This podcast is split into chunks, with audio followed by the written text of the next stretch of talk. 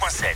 100% Lundi, aujourd'hui, nous sommes le 21 août. Belle matinée. Merci d'avoir choisi 100%.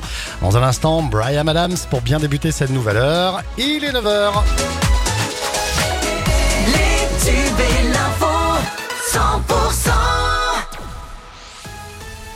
Pauline Chalère pour le point sur l'info près de chez vous. Bonjour Pauline. Bonjour Fred, bonjour à tous. Les recherches reprennent ce matin dans le Tarn-et-Garonne pour retrouver cet ouvrier agricole porté disparu depuis hier à Castel-Sarrazin. Ce ressortissant polonais s'est accordé une pause baignade dans la Garonne dans l'après-midi mais n'est pas revenu. Ce sont ses collègues qui ont donné l'alerte, inquiets de ne pas le voir revenir. Ses affaires personnelles ont été retrouvées au bord du cours d'eau. Ce drame en Ariège, un parapentiste a perdu la vie ce dimanche qu'il marchait sur un sentier de montagne à Port de l'Ers. Ce sont deux randonneurs qui ont donné l'alerte après avoir retrouvé le corps inanimé de la victime vers 13h. À l'arrivée du PGHM, ce Toulousain de 58 ans était en arrêt cardio-respiratoire et les secours n'ont rien pu faire pour le réanimer. Dans le Gers, le pronostic vital du petit garçon victime d'une noyade à la base de loisirs de Saint-Clar était toujours engagé hier soir. L'enfant de 8 ans profitait de la journée, mais il aurait fait un malaise et a passé une dizaine de secondes sous l'eau avant d'être sorti par sa tante. Les maîtres nageurs ont prodigué un massage cardiaque à la jeune victime, ce qui a sûrement permis de lui sauver la vie. Sur Facebook, le Thomas Park, qui s'occupe des animations sur le lac, a tenu à féliciter les secours. Attaque ce lundi une nouvelle semaine sous une canicule intense et durable. 50 départements sont placés en vigilance orange canicule, dont l'Ariège, le Gers, le Tarn-et-Garonne, le Lot ou le Lot-et-Garonne. Des températures maxi de 35 à 39 degrés ont été observées dans le département concerné, jusqu'à 41 degrés même en pointe. Le thermomètre qui va donc s'affoler en ce début de semaine, le mercure qui pourrait à nouveau atteindre, voire dépasser les 40 degrés, avec un épisode de chaleur intense sur le sud-ouest, où nous serons en plein cagnard, un terme de chez nous pour désigner les fortes chaleurs.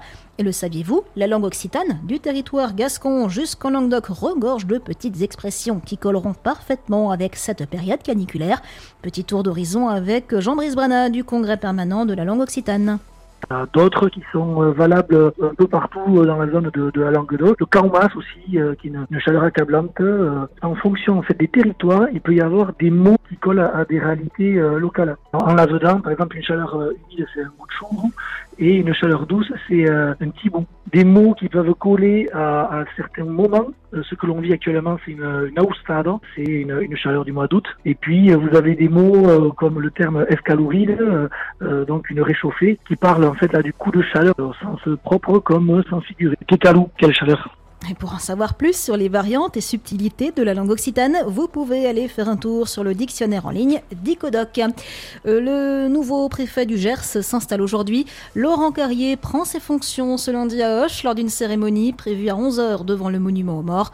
Avant d'arriver dans le Gers, il occupait le poste de préfet délégué à l'égalité des chances dans les Bouches du Rhône.